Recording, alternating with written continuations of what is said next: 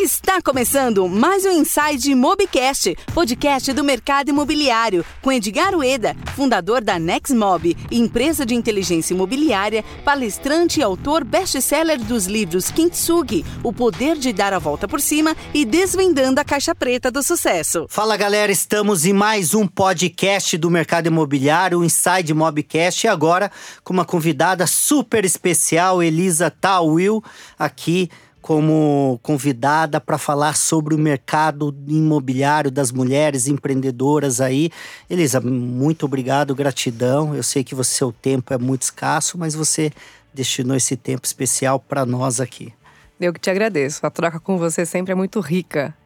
Show de bola, Elisa. Fala aí dos seus 15 anos como arquiteta, desenvolvedora de projetos, trabalhando tanto na área residencial como comercial. Você trabalhou para algumas empresas e hoje está empreendendo há três anos e criando vários movimentos que nós já vamos falar sobre eles. Como que foi o seu, o seu início aí? O mercado mudou bastante, né? Afinal, 15 anos atrás era bem diferente. Você pegou o auge do mercado imobiliário, também pegou a crise. Como que foi esses dois momentos? Muito bom, pois é. O mercado mudou muito e a gente acompanhar esse, essa mudança é um crescimento contínuo, né? Eu sou arquiteta de formação, eh, sou formada em arquitetura e urbanismo pelo Mackenzie, em São Paulo. E assim que você sai da faculdade de arquitetura, você não sabe que existe mercado imobiliário. Então, lá atrás, eu não sabia o que, que era isso. E aí fui fazer um estágio aqui, um estágio ali, e de repente eu cheguei para fazer uma entrevista numa incorporadora chamada BKO, que ficava na época na Pássaros e Flores em São Paulo, numa casinha. E na entrevista eu contei que eu tinha uma experiência em escritório de paisagismo, que eu comecei muito cedo trabalhando vendendo roupa, trabalhei como vendedora em lojas de roupa, e que eu tinha também um pouco de conhecimento ali no escritório de interiores. Então, na época, quem me entrevistou, o Mário Jangrande, que é um grande amigo até hoje, falou que bacana, você tem conhecimento de paisagismo, de interiores, de venda, você vai entrar aqui para nossa empresa para cuidar dos estandes de venda.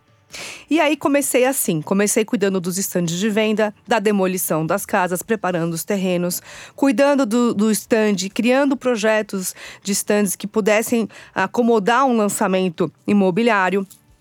E a BKO foi uma grande escola na minha vida. Foi uma grande escola e eu tenho, assim, é, a felicidade de reconhecer que eu tive um grande líder, o, o Mário Jangrande, que me, me colocou em contato na época, né? Quando lançou o Monge Executivo, quando lançou, na época se falava muito inteligência emocional, Daniel Goldman. Eu ia fazer reunião na sala dele, sempre saía com um livro na mão para voltar, para ler, para estudar e como é que eu implementava isso eh, no dia a dia do trabalho. Ele me deu muita flexibilidade, abertura para eu trabalhar, para me desenvolver. Então, de arquiteta, eu fui crescendo na empresa, a empresa foi crescendo, eu fui crescendo junto. E era uma época que eu, assim, eu vestia a camisa da, da empresa com muita vontade, eu vivia a empresa, eu pulsava com a empresa. Uma empresa que eu tenho, assim, uma, uma um grande carinho em falar pela BKO. E eu fui acompanhando esse processo quando a, a o mercado começou a se aquecer muito. Ah, na época, a BKO estava falando, se aproximando de uma joint venture com a Agra, lá atrás com a Agra. E a gente começava a conversar, começava a de desenhar como seria essa joint venture e acompanhando esse processo muito de perto.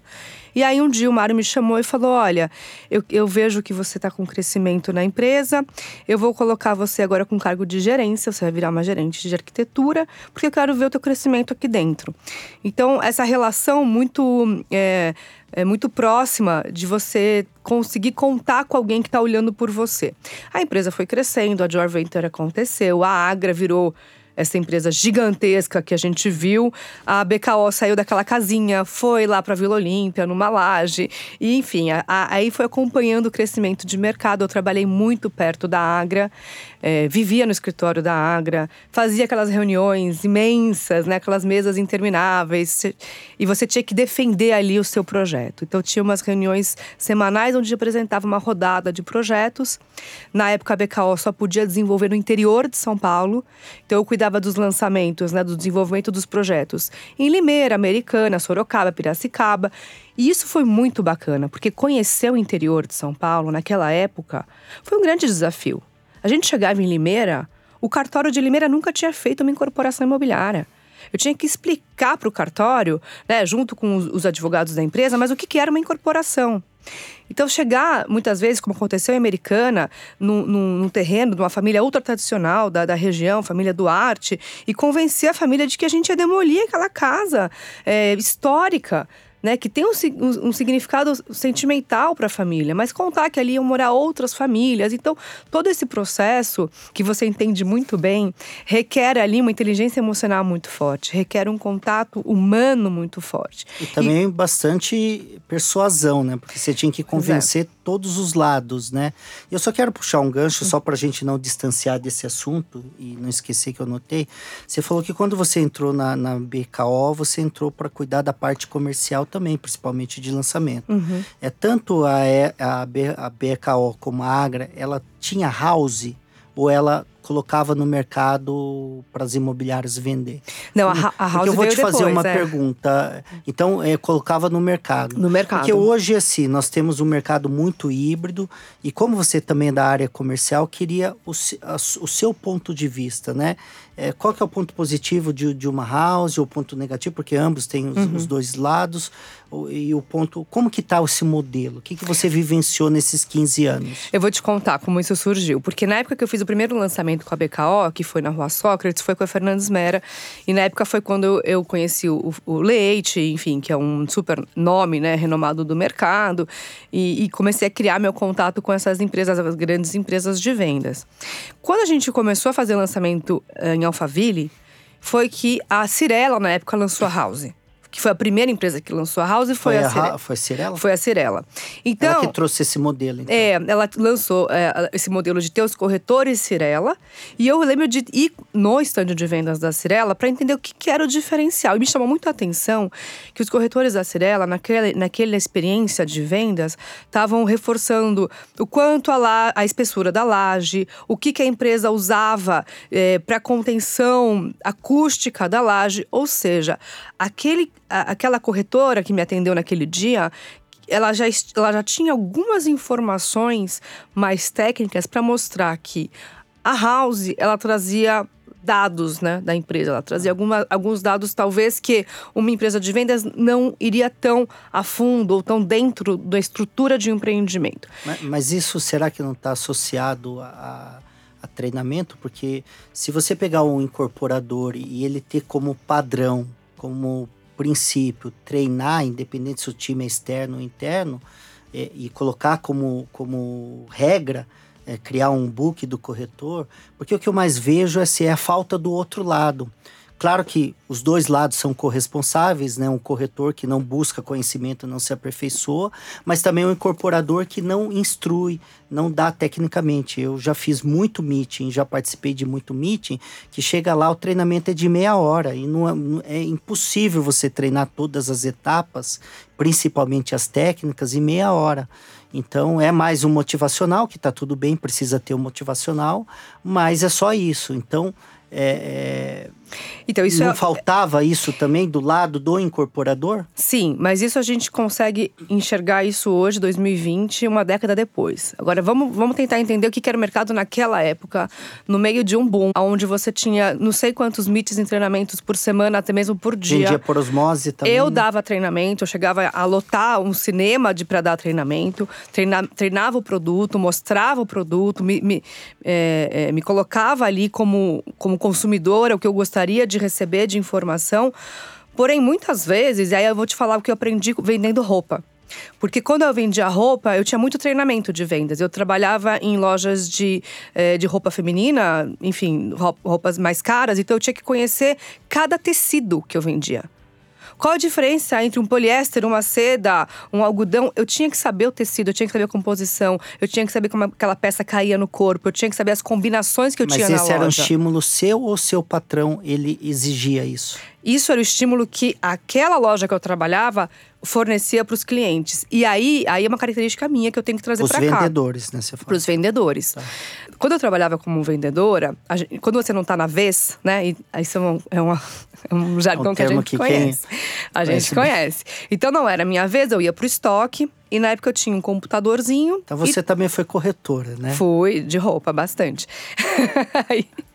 então tinha o computadorzinho, tinha o CRM. Ah, tá, perdão. Tinha vez na loja de roupa também? Não, na loja de roupa, claro. Eu não, é que eu nunca trabalhei na loja. É que quando você falou de vez, no corretagem não, não. é assim, né? Na venda tem a vez. A, ve a vez da, tá. da, da, venda da loja de roupa. Não estava na minha vez de ser quem recebeu cliente, a cliente ou cliente na loja.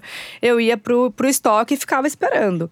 E a empresa, lá na época, lançou o CRM. Eu não sabia o que, que era, mas eu sabia que era um sistema que você via os dados de quem já tinha comprado roupa. E eu comecei a analisar aqueles dados e falei, nossa, essa pessoa aqui comprou bastante. E a loja que eu trabalhava fazia consignação. Eu podia mandar a roupa, a cliente provava na casa dela, ficava com o que ela queria, pagava. Naquela e... época já tinha. Já tinha isso. Que bacana. Bom, eu estudei o CRM inteiro, vi quem tinha um perfil de compra com maior frequência, quem comprava mais e comecei a ligar para as clientes. E eu ia até ela e levava roupa. Então, mas esse é um comportamento seu. É.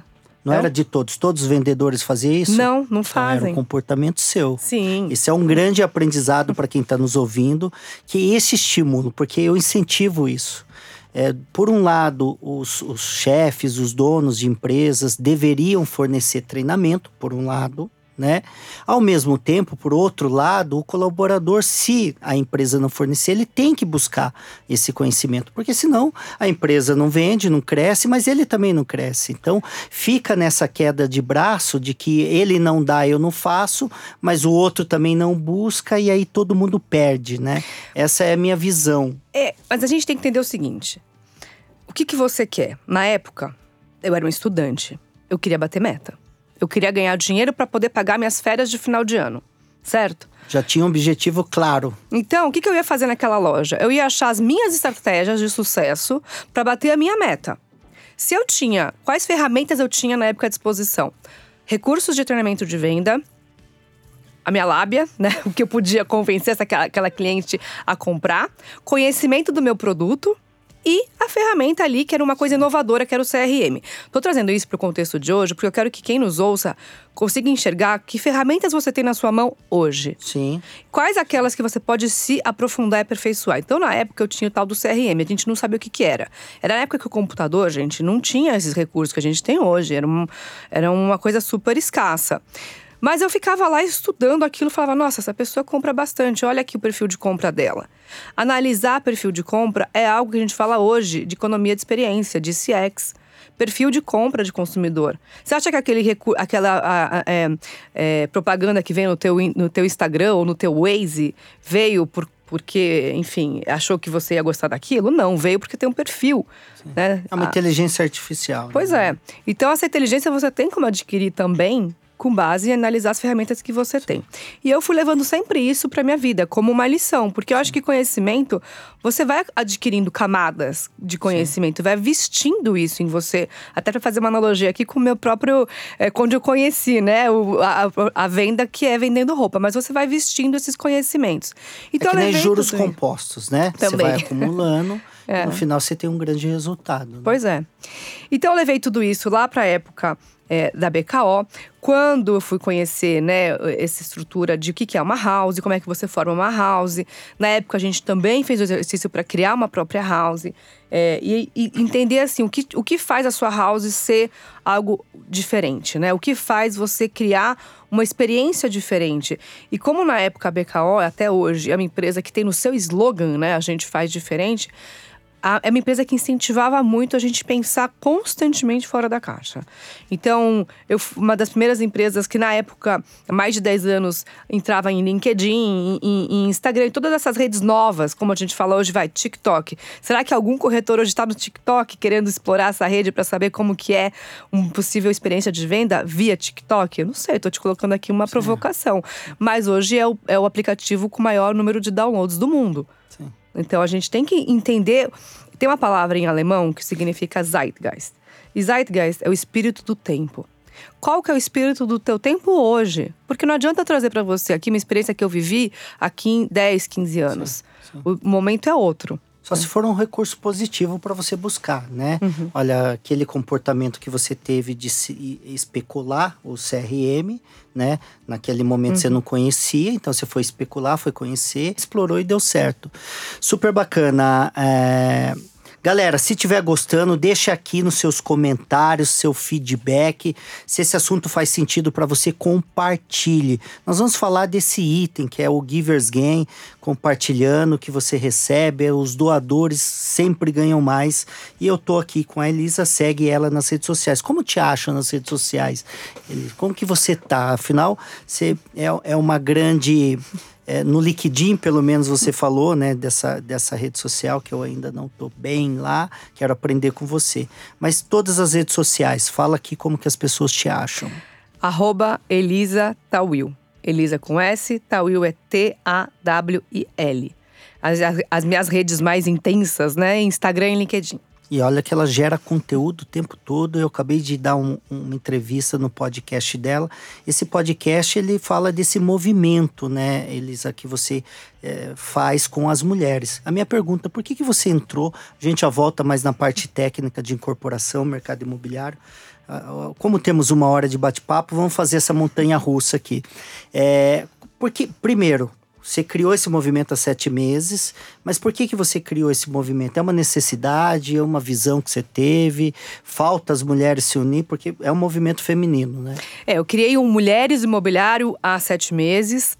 O, a minha. O meu acesso a esse universo de lideranças femininas, ele começou um pouquinho mais para trás, né? Eu tenho Vieses Femininos, que é meu podcast, já está há mais de um ano e meio uh, no ar. Mas tudo começou quando eu resolvi empreender. Então, depois da BKO, eu fui para outras empresas. E quando eu estava na última empresa que eu trabalhei, que é uma multinacional, eu comecei a ter aquela, aquele incômodo na barriga, né? Que todo empreendedor tem, de falar, por que, que eu tô vindo trabalhar aqui? É, o que está fazendo sentido na minha vida hoje? É, por que, que eu tô aqui deixando meus filhos em casa, ficando 15 minutos com meus filhos por dia, passando mais tempo dentro do carro do que com eles o que está fazendo sentido nessa empresa para mim? E eu comecei a me questionar muito sobre isso. E comecei a olhar aquele mercado completamente em crise. E aí eu cheguei ao seguinte pensamento. Eu falei, nossa, eu tô aqui, eu sou uma gerente de desenvolvimento, uma gerente sênior de desenvolvimento, e eu não tenho nada para desenvolver. A empresa não tem o que desenvolver agora, está no meio de uma crise. E comecei a ligar para contatos, amigos de mercado, eu tenho muitos amigos no mercado, muitos amigos que eu fiz nesse mercado, para saber, será que tá todo mundo assim? Será que tá todo mundo na calmaria? Porque eu sei que se, tá, se alguém tá perdendo, alguém tá ganhando. Se alguém tá parado, alguém tá movimento. Então eu pensei, quem será que tá aproveitando esse momento para desenvolver? E na minha concepção, uma incorporadora precisava ficar mais leve. Tá? Eu sempre olhei a viabilidade econômica, cuidava da viabilidade econômica dos empreendimentos, sabia quanto custava ali o custo fixo da empresa. Falei, poxa vida, se a empresa está me mantendo aqui, o empreendimento tem que ficar me pagando. Será que se eu não criar uma estrutura externa, né, um PJ, a empresa me contrata a hora que ela precisa. E quando ela não tem que desenvolver, ela não precisa me pagar. Eu olhei, talvez com um olhar uh, não contextualizado com aquele momento, e resolvi empreender e resolvi abrir a minha empresa para oferecer justamente isso, oferecer uma terceirização do desenvolvimento imobiliário. E aí, Edgar, o que aconteceu foi o seguinte: eu nunca olhei a questão da mulher como sendo um diferencial dentro da empresa. Eu sabia que tinha gerente que fazia a mesma coisa que eu ganhava mais, sabia. Mas eu estava ali olhando minha meta, batendo minha meta, ganhando meu salário, sendo feliz. A hora que eu saí, que eu empreendi, aí eu vi as dificuldades. Aí eu encarei realmente quais eram as dificuldades, inclusive com a sociedade que eu criei, que depois de seis meses ela foi, ela não continuou. E aí, depois que, que eu terminei minha sociedade, o meu marido, Mark Tawil, falou: Olha, eu acho que você tem que se envolver com lideranças femininas. O que você passou foi muita coisa foi muito difícil, eu acompanhei aqui, tentei, claro, te dar o suporte que você precisou, mas o que você fez foi muito difícil, assim. Ele, ele endossou aquela força daquele empreendedorismo. E eu fui então entrar no Mulheres do Brasil, que é o grande, maior movimento brasileiro, hoje internacional, da Luiz Helena Trajano. Quando eu entrei na época tinham entre 13 e 15 mil mulheres, hoje tem mais de 40 mil. É, e como tudo que eu faço quando eu entro, eu quero, eu quero ir a fundo, eu quero entrar realmente nas entranhas, né? Então eu fui participar de pilar, fui participar de comitê, fazer reunião toda semana. Eu realmente entrei de uma forma bem ativa, bem presente no Mulheres do Brasil, no pilar de comunicação, é, cuidando de eventos. E foi aí que eu comecei a entender o que, que é esse movimento feminino, como que ele é, se manifesta, quais são ah, as causas que ele está apoiando, por que, que é importante falar de ação, ação afirmativa, por que é importante falar de cota e assim por diante. Eu fui ter mais conhecimento sobre isso. E aí, Edgar, que quando você tem conhecimento, você consegue identificar coisas que você passou no teu passado, na tua história, e você não sabia. Então eu comecei a ver que eu tinha sofrido muito assédio moral em algumas empresas. Mas eu não sabia, porque na época eu não tinha conhecimento para identificar que aquilo era um assédio moral. Hoje eu sei. Olhar e falar, poxa vida, aquilo foi um assédio moral, na época eu não consegui identificar. Então é isso. E tem. E, e bom, enfim, aí eu fui me especializar em liderança para mulheres, me formei em liderança é, Shakti, que a gente pode falar disso também mais para frente. E foi aí que eu olhei uh, para o mercado imobiliário e falei: caramba, esse mercado está precisando discutir esse assunto. Está faltando esse tema no nosso setor.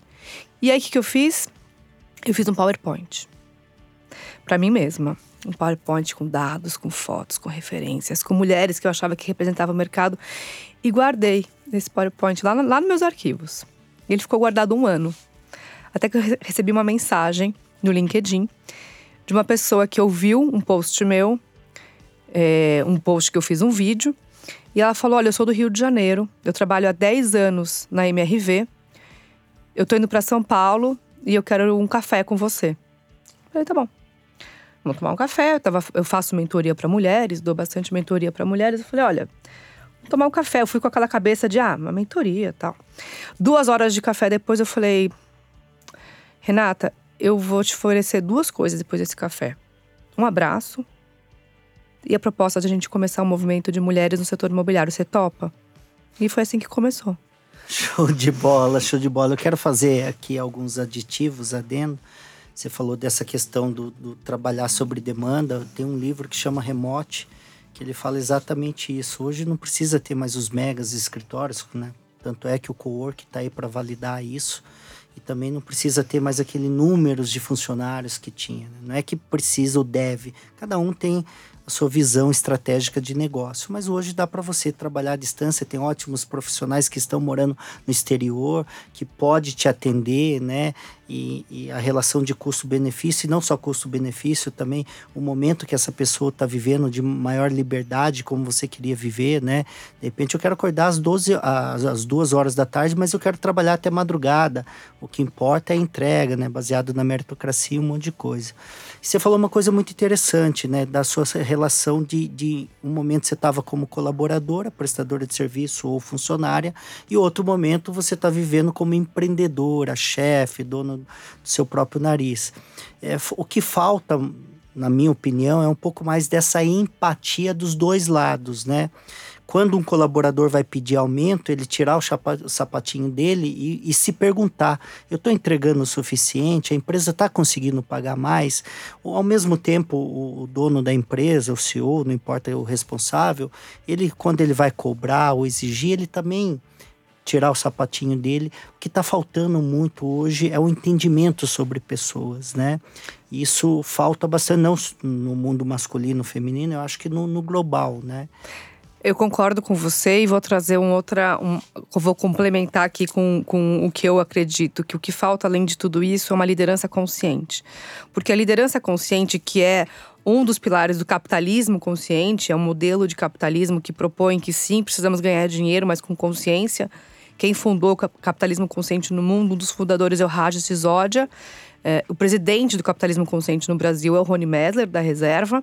E o, o Raj também escreveu e fundou o modelo de liderança Shakti, que é o que eu sou formada, que eu pratico e acredito, junto com a Dilima Bhatt. Então, desse, desse braço do capitalismo consciente, que é a liderança consciente, nasce esse modelo de liderança Shakti, que nada mais é do que você passar a exercer a sua liderança seja você sendo líder ou colaborador, não, não, não, é, não é algo relativo a cargo, relativo à sua posição né, a você com a sua própria vida, mas exercendo consciência. E consciência, como você bem traz em seus livros, é um processo contínuo. É um processo que eu falo quando você começa, você não tem como desver. Porque você já entrou nesse processo de consciência. Então, chegar para pedir um aumento porque eu preciso de mais dinheiro, ou você é, é, justifica isso de uma forma muito consistente, ou você não vai ter. É, então, assim, tem a não é cons... pedir só por pedir, né? É, você tem que ter consciência do que você está fazendo. E isso no mercado imobiliário, já até antecipando aqui uh, tendências, se a gente for falar sobre isso, é, é o que eu vejo como grande, o grande trunfo que a gente tem nas mãos para discutir mercado imobiliário. Porque a gente tem que fazer o trabalho desse setor com consciência. Ou seja, que impacto eu estou trazendo para a vida da pessoa que vai morar, trabalhar, enfim, usar esse ambiente? Que impacto eu estou trazendo para a sociedade? Que impacto eu estou trazendo para o planeta? E aí, quando você pensa em três níveis, a gente já está falando no modelo, até para levar para uma mesa de negociação, que a gente, a gente aprendeu na nossa vida negociação boa, negociação win-win né? E eu, eu cutuco um pouco, eu falo, não, negociação boa é a negociação win-win-win. Porque você ganha, eu ganho, agora a empresa tem que ganhar, a sociedade tem que Sim, ganhar, a cidade, né? todo o ecossistema, o planeta. Então, a gente tem que parar de olhar. Que é desafiador, né? É muito desafiador. É um modelo, uma nova economia que a gente precisa expandir a nossa consciência. Daí o processo de conscientização.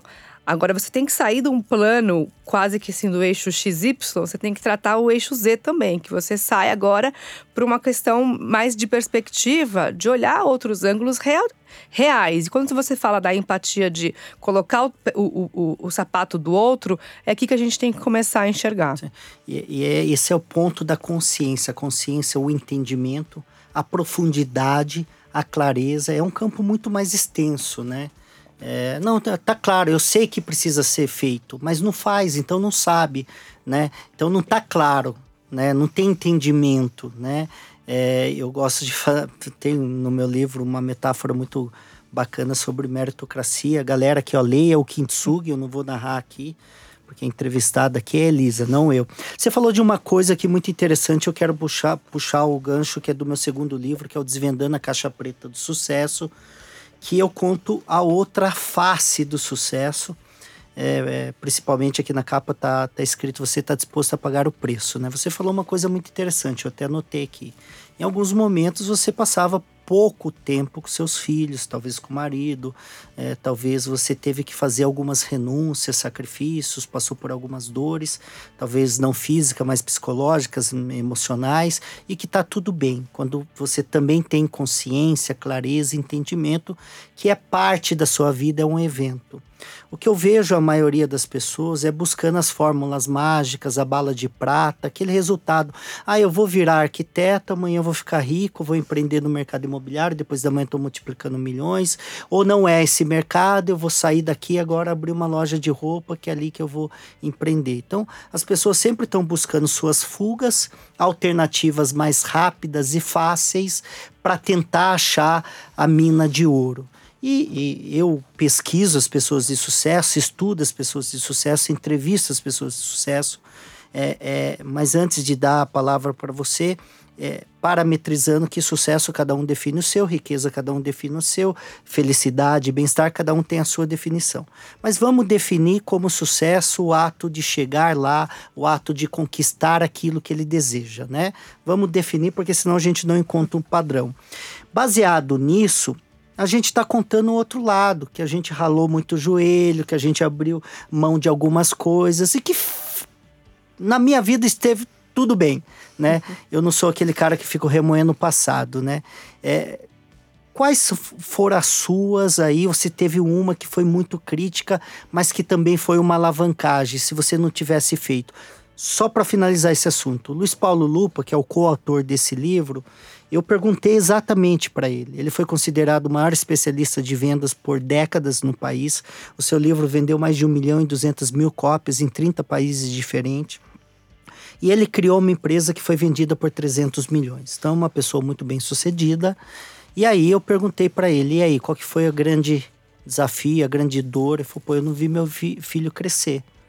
Ele falou, mas hoje o que eu criei gera é, a possibilidade de eu decidir que momento que eu tô com meu filho, É, ele tem um filho que é autista, né? E aí ele pode proporcionar todos os recursos para que tenha a melhor qualidade de vida para o filho. Ele falou, Edgar, então hoje eu consigo proporcionar coisas que lá atrás eu não conseguiria. Então tenho lá, tem esse viés, né, que é o do sacrifício, da renúncia, mas tem as suas recompensas também. Você enxerga desse jeito, não enxerga, qual é a sua visão e a sua opinião. E se você teve a sua, né? Você já citou aqui, mas eu quero explorar um pouquinho mais esse assunto. Tem muito. Bom, Dor emocional e dor física, sim. É, sofri, ainda sofro. Então, assim, na época da que eu estava trabalhando numa empresa, eu tinha acabado de ter filho e voltei para licença maternidade. Tive que viajar. É, amamentando e a minha bomba de amamentação, eu conto essa história, é, conecta muito com mulheres que são mães também, que vão saber a dor que é. Minha bomba de amamentação quebrou, eu estava num hotel, à noite, de madrugada, não tinha como tirar leite do peito e a gente sabe que se você Fala não que é uma tirar. Dor terrível, né? É uma dor horrível. É uma dor horrível passar a noite em claro, no dia seguinte é reunião o dia Homens, inteiro. olha aqui, ó. Olha, É. dê atenção às mulheres, hein? Dor de parto também fala que é. Também. É, e, aí, e aí eu passei a reunião inteira precisando ir ao banheiro para aliviar aquela dor. Eu tava com assim, os seios completamente doloridos. E eu voltei para o escritório e ainda tive que ouvir que não tinha valido a pena eu ir viajar, porque eu fiquei pouco tempo na reunião. Então, isso é uma dor física e também emocional, Emocional. muito emocional. Porque, poxa, para você deixar um filho em casa é toda uma estrutura, gente. Assim, é babá, é, é, enfim, marido que precisa abrir mão também dos horários dele e tudo mais. Então, o que acontece? Quando eu resolvi empreender, é, muito daquilo que eu tinha sentido, essa, essa grande é, deficiência, eu tinha. Eu tinha mais tempo com minha família, eu tinha mais tempo com meus filhos. Mas é, quem empreende, sai desse ambiente corporativo tradicional e vai empreender, talvez vai se identificar bastante com o que eu estou falando aqui. Demora muito tempo para você conseguir estabelecer uma nova rotina. Eu saía para andar na rua, às vezes 10 e meia da manhã, eu falava, gente, quem é esses vagabundos que não trabalham? Essas pessoas na rua? Quanta gente de férias? Como assim? Eu achava que todo mundo tinha que estar dentro de um edifício da Berrini trabalhando. Então você começa a adaptar a tua cabeça para uma outra realidade. E o meu grande choque de realidade foi que eu fiz uma, uma, uma sociedade com, na época, minha melhor amiga, e na época, um conhecido, né? Um amigo que, enfim, vinha desde a escola. Ah, bom, a melhor amiga, depois de um mês, resolveu que ela não ia mais querer brincar de fazer empresa, ia, queria ficar cuidando da família dela e respeito essa decisão, mas deixou de falar comigo. Uma amizade de mais de 10 anos. E esse rapaz eh, me causou muitos transtornos. Muitos transtornos. Eh, jurídicos, inclusive. Então, aquilo me deixou muito reflexiva do porquê que isso está acontecendo comigo. E aí eu entendi que isso aconteceu para eu poder estar aqui hoje falando com você. Sim. Porque se eu não tivesse. Então você Deixado, enxergou o lado é. ruim, mas como por um viés positivo de aprendizado, de lição. Não vou cometer mais esse mesmo erro, né? É, hoje para fazer uma sociedade eu penso muito, muitas vezes antes de começar, sem dúvida. Mas você acha que a sociedade? Porque tem sociedades dando muito bem. Sim, não, eu, eu- eu acredito É. no modelo da sociedade, eu acredito muito e trabalho em equipe, mas eu precisei reaprender isso. Eu acho que Sim, quando você sai de um trauma, É que nem o fato de eu casei, separei e não caso mais, né? é, é, Tem é. que tomar, né? Porque não é o casamento, será? Talvez foi a relação, o momento. Não, mas hoje eu tenho assim, eu trago muito aprendizado do que eu vivi, Sim. assim, e do que eu tenho vivido, tá? Então, é, pensar em desistir, eu penso várias vezes, várias vezes por dia. Né? Acho que todo empreendedor também tem esse momento de falar, nossa, chega, desistir. E, e como eu comecei o meu podcast, que eu tenho ali uma causa de trazer mensagens inspiradoras, inclusive a sua. Quando falar eu penso, é, quando eu penso em desistir, Edgar, eu recebo uma mensagem de alguém por algum lugar, por alguma rede, me contando como a pessoa ficou inspirada, como a vida dela está sendo transformada pelo, pelo meu trabalho. E aí eu continuo um pouquinho mais.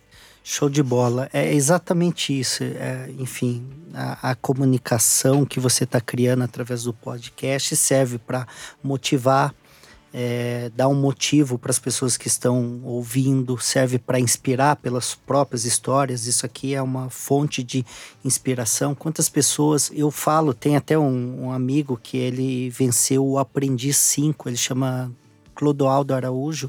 Ele participou do Aprendiz do Roberto Justo e ganhou, e ficou em primeiro lugar. E ele deu um depoimento espontâneo falando de mim. Ele falou assim: pô, imagina se o Edgar tivesse desistido na primeira, na segunda, na terceira, na quarta, na quinta vez que ele quebrou. Ele não teria construído o que ele construiu. Exatamente, porque a gente não sabe que momento. A gente não sabe que momento a gente vai encontrar a nossa receita, a nossa fórmula, o sucesso, ou se vai encontrar ou não.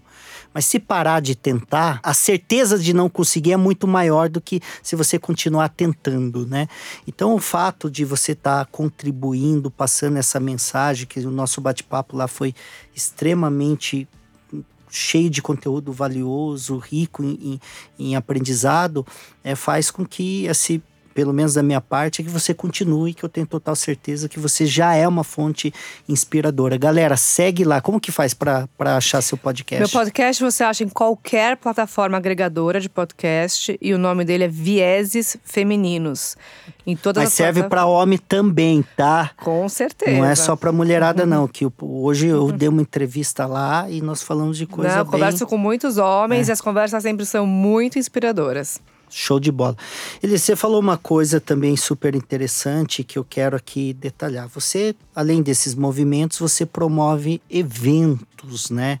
É, eu vi que na semana, quando nós nos falamos pessoalmente, você estava aí organizando alguns eventos em Minas Gerais e outras regiões. Eu também organizo evento. Eu comecei a organizar evento em 2004 no Japão. Eu, eu tive uma empresa de eventos lá, levava palestrantes para o Japão para para palestrar dentro da comunidade brasileira, levei comediantes. O primeiro stand-up comedy no Japão foi eu que levei. E eu amo esse lado, não só pela proposta que ele tem, né? Aliás, pelo, pelo tipo de, do empreendimento, mas pela proposta também. Por exemplo, o evento já é, é, cientificamente estudado, ele gera reações químicas nas pessoas, né? Você está num ambiente onde troca energia, as pessoas estão falando de sucesso, de progresso, de, de mentalidade. Então, tem um ambiente motivador, ele tem um ambiente que inspira e ele tem um ambiente provocativo, né? Que normalmente quem vai palestrar, ele também palestra no tom provocativo. Pô, vai lá fazer, vamos, se você pode, chegou sua vez, tá, tá fora dos conteúdos técnicos. Quem sobe no palco são pessoas que já conseguiram construir algo, seja na profissão ou nos negócios, e compartilha esse conhecimento. E é muito barato para as pessoas não participar. Mas eu ainda vejo uma exploração do participante muito pequena, como é o livro, né? É, ontem eu entrevistei o Walter Longo, que também foi conselheiro do Roberto Justo e presidente da editora Abril, entre outras multinacionais também. Ele, ele, falou, ele falou que acho que a média é de 1,7 livros por habitante aqui no Brasil, onde a Argentina é média de 3 e alguma coisa, né? Então, nós estamos atrás ainda de muitas coisas, né? Você faz um grande evento, a pessoa não participa, não investe. Como que está dentro do mercado imobiliário? Primeira pergunta. Segunda pergunta, por que, que é importante estar dentro desses eventos, uma vez que você promove e estimula isso daí também? Então, essas duas perguntas que eu queria deixar para você. Muito bom. Bom, os eventos que eu tenho promovido, a maioria deles é dentro do pilar networking do Mulheres Imobiliário. A gente tem um tripé: networking, apoio e capacitação. E para o pilar network eu promovo os eventos, porque é olho no olho que você faz networking. Você pode fazer uma abordagem nas redes sociais, mas o networking real é olho no olho. Então eu faço os eventos, os eventos estão acontecendo nas principais capitais onde o grupo tem manifestação. Eu comecei em agosto de 2019 em São Paulo, depois fui para Rio de Janeiro, Curitiba e agora Belo Horizonte. Nosso próximo vai ser em Porto Alegre. E eu comecei a perceber que, primeiro, que o evento ainda a gente faz ele de forma gratuita, porque a nossa proposta é quanto mais mulheres e também homens possam acessar esse conteúdo, para a gente é melhor essa troca. Os eventos são abertos ao público geral, não é exclusivo para mulheres. É somente nosso grupo fechado que é feminino, o, nossas outras ações é para o público amplo. E da primeira vez que a gente fez a primeira edição, lá em agosto de 2019, para hoje, eu tenho visto que a quebra que a gente chama, né? A quebra é o quantas pessoas se inscreveram de quanta, e quantas realmente comparecem. Essa quebra tem diminuído para nós. Então, geralmente, um evento gratuito, a quebra é de mais de 50%. As pessoas se inscrevem e não vão. Não tem comprometimento. Realmente não, não vão. Não, não tirou tem, nada do bolso, né? Não tem comprometimento. Ah, tô, com, tô, tô, no trânsito, vou fazer uma reunião tal. E aqui eu quero trazer um, só uma frase que eu acho que, que agrega bastante para nossa conversa. Mas o Alexandre Pelais, que é um querido amigo também, muito presente no LinkedIn, mas é o CEO fundador da Xbox, ele fala o seguinte: Xbox, boss. É, a mediocridade é muito gostosa, é muito quentinha. Sabe? Para você ficar em casa, no seu cobertor, assistindo Netflix, é muito fácil. É muito fácil ser medíocre. Agora, a grande, a grande dificuldade é você fazer o que você falou na nossa conversa, fazer o feijão, com arroz direito. É você se comprometer, dar sua palavra e cumprir com a sua palavra. Isso é difícil. Porque é fácil você se inscrever para um evento e falar, ah, gratuito, vou, vou apertar esse botão aqui e na hora não for. Agora, quem se inscreve, quem vai. Na edição de BH, eu tive muita gente que pegou um avião aqui de São Paulo e foi para BH participar do meu evento, porque queria estar tá junto do evento, porque queria estar tá junto da Mulher do Mobiliário, queria vestir literalmente a camisa. A gente fez as camisas com, com a logo do evento e foi lá para receber conteúdo de altíssima qualidade. Isso é o que eu, eu trago do maior diferencial dos meus eventos: conteúdo de qualidade. É gente que você vai sair, você vai beber ali de, uma, de, uma, de um conteúdo riquíssimo. É uma aula.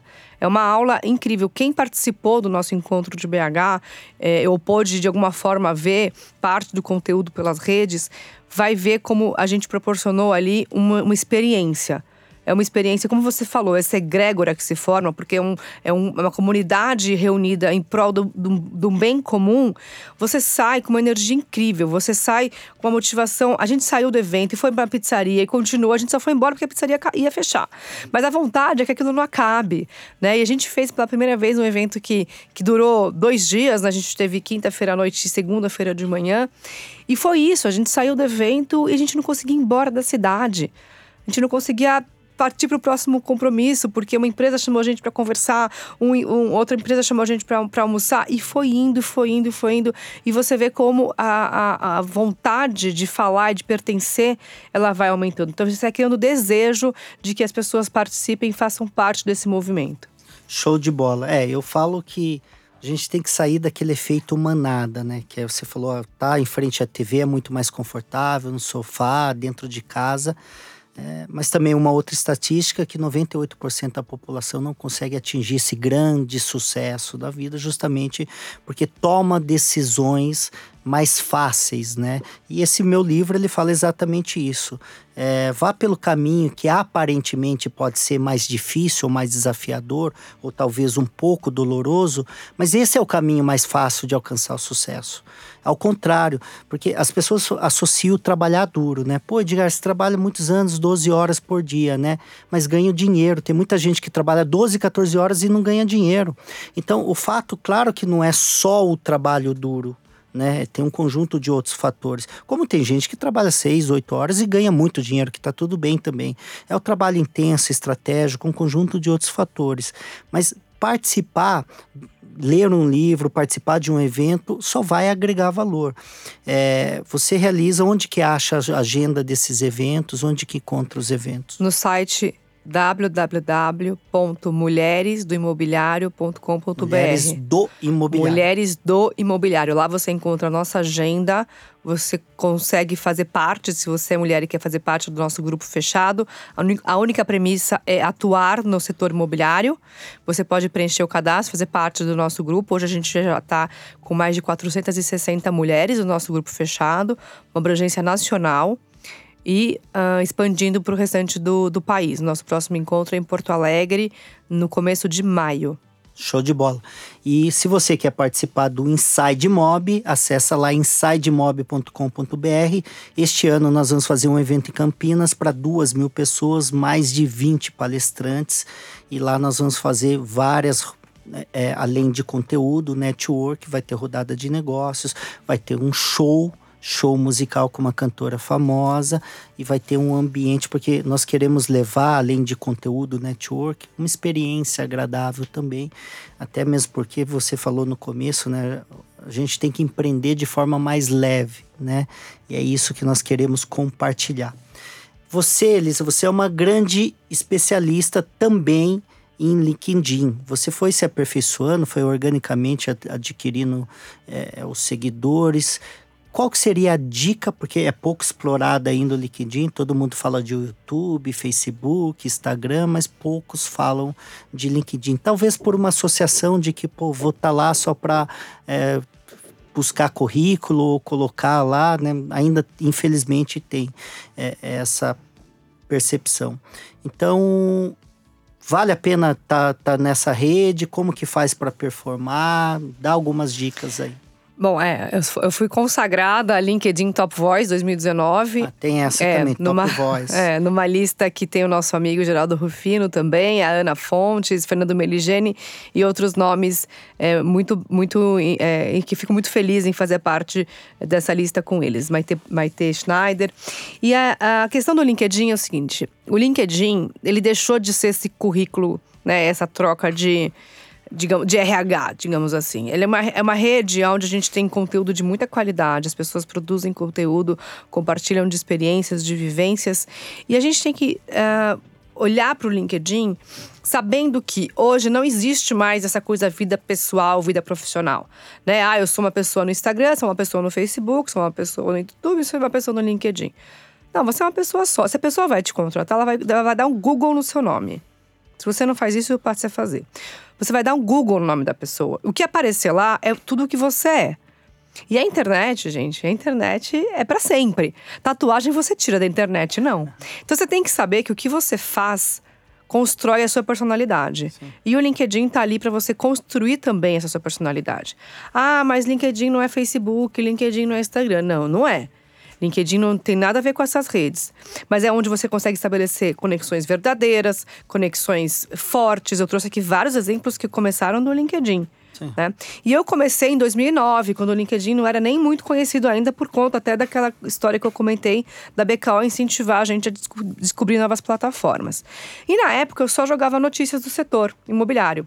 Ah, nesse semestre o bar. Já entregava conteúdo. Já entregava conteúdo. Mas eu só pegava o link e jogava lá, não fazia mais nada, só jogava o link de notícia. Qual era o preço médio da Vila Mariana, qual era o preço médio. Só jogava essas notícias que saíam, IPCA, lançamento, taxa, só jogava isso.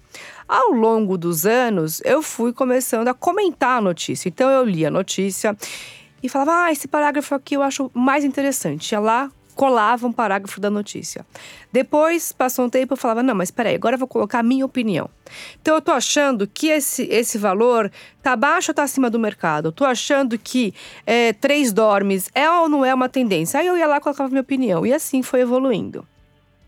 O que me fez me tornar uma LinkedIn Top Voice, na minha visão, foi a hora que eu criei um tom de voz meu. O que, que foi esse tom de voz meu? A hora que eu comecei a falar do mercado imobiliário, mas usando dessa minha força pela liderança feminina. De usar, usar essa, essa minha provocação para você mudar o olhar e falar: poxa vida, será que tem mulher no mercado imobiliário? Será que num evento que eu vou do mercado imobiliário tem palestrante mulher? Será que nesses eventos que eu vou tem mulher sentada do meu lado? Porque eu sabia e acompanhava e sei que é um mercado muito masculinizado. E não porque faltam mulheres. Os números do meu grupo estão aí para mostrar que não, que elas existem, que tem muita mulher. Mas o que, que faz essa mulher não se destacar? O que faz essa mulher não, não ir lá falar em nome da empresa? E foi essa provocação que eu comecei a trazer para a rede. O setor imobiliário é o segundo maior do LinkedIn. Atenção! É o segundo certo. maior setor expressivo no LinkedIn. O LinkedIn hoje tem 40 milhões de brasileiros que usam a plataforma. A lista Top Voice são 25 nomes e eu sou um deles. Só 25 nomes? Só 25 nomes Top Voice. Em 40 milhões, tem 25 nomes. Um deles é o meu. Então, assim, é, olhar para isso e falar: poxa vida, será que ela tá falando alguma coisa que faz sentido? Sim. Uma rede que tem mais de 600 milhões de usuários no mundo. Sim. Então, eu começar a olhar para esse dado e falar: poxa, preciso olhar com o LinkedIn com os outros olhos. Então, ele não está associado a número de seguidores, o Top Voice. Hoje você está com De forma mil? alguma. Hoje eu tenho mais de 25 mil.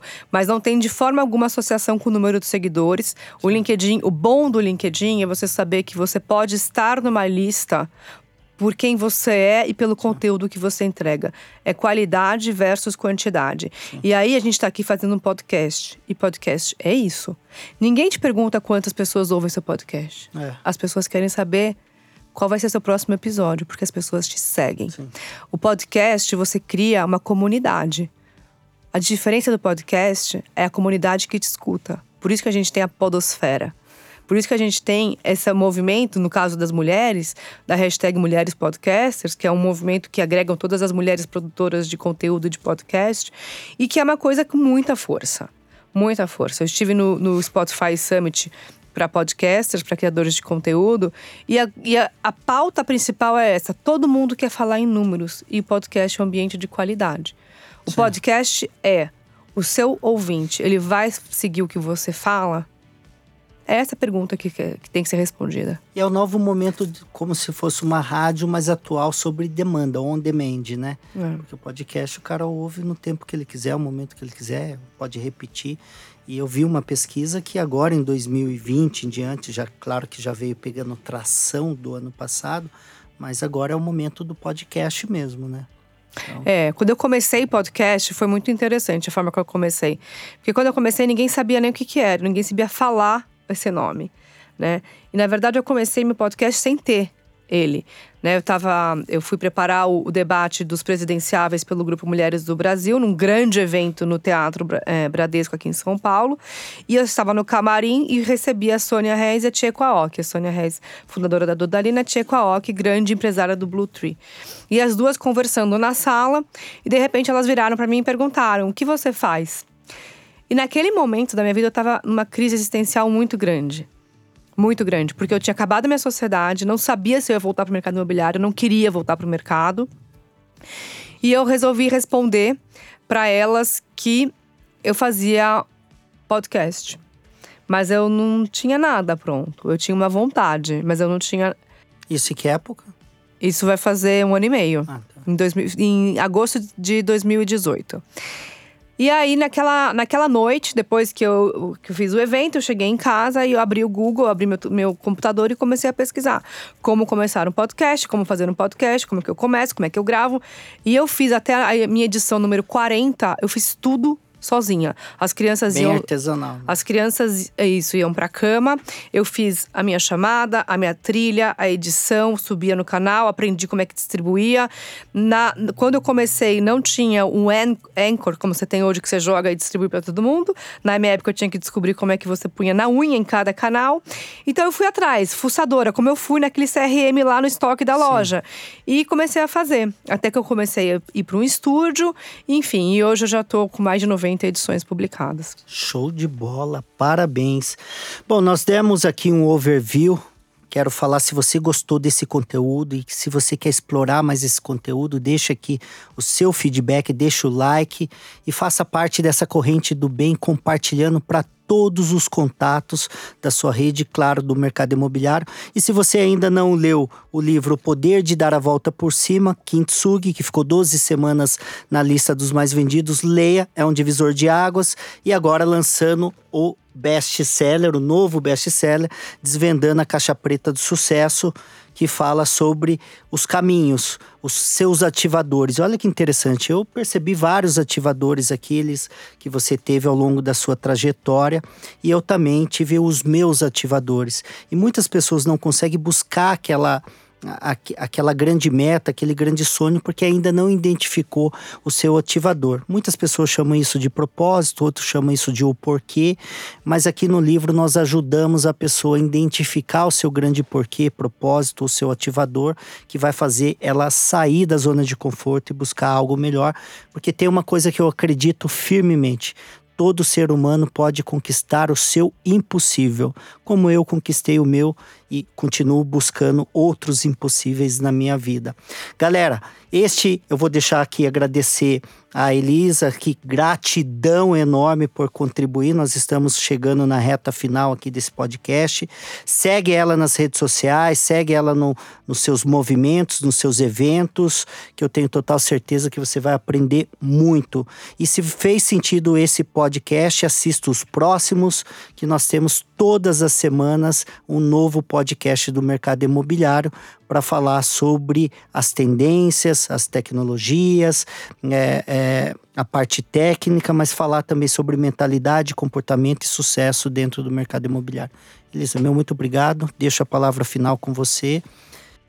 Bom, eu te agradeço mais uma vez pelo espaço. É sempre uma troca muito rica conversar com você e poder explorar tantos assuntos que no final do dia eles refletem nesse comportamento, né? A liderança Shakti, ela tem uma premissa que diz o seguinte: o líder que você é a pessoa que você é.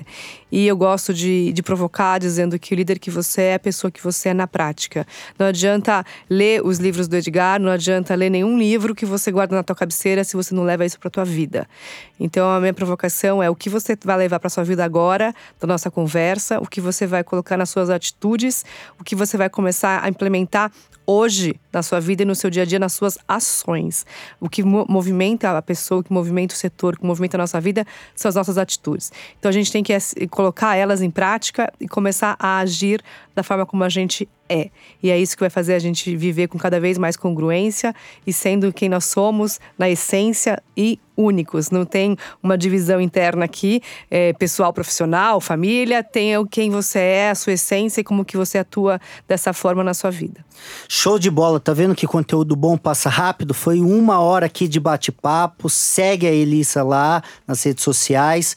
Me siga Edgar Uedo Oficial e eu quero te ver no evento no Inside Mob nos dias 2 e 3 de setembro na cidade de Campinas. Elisa, beijo no seu coração e muito obrigado e até a próxima. Nós teremos outros encontros. Se Deus quiser, obrigada. Beijo.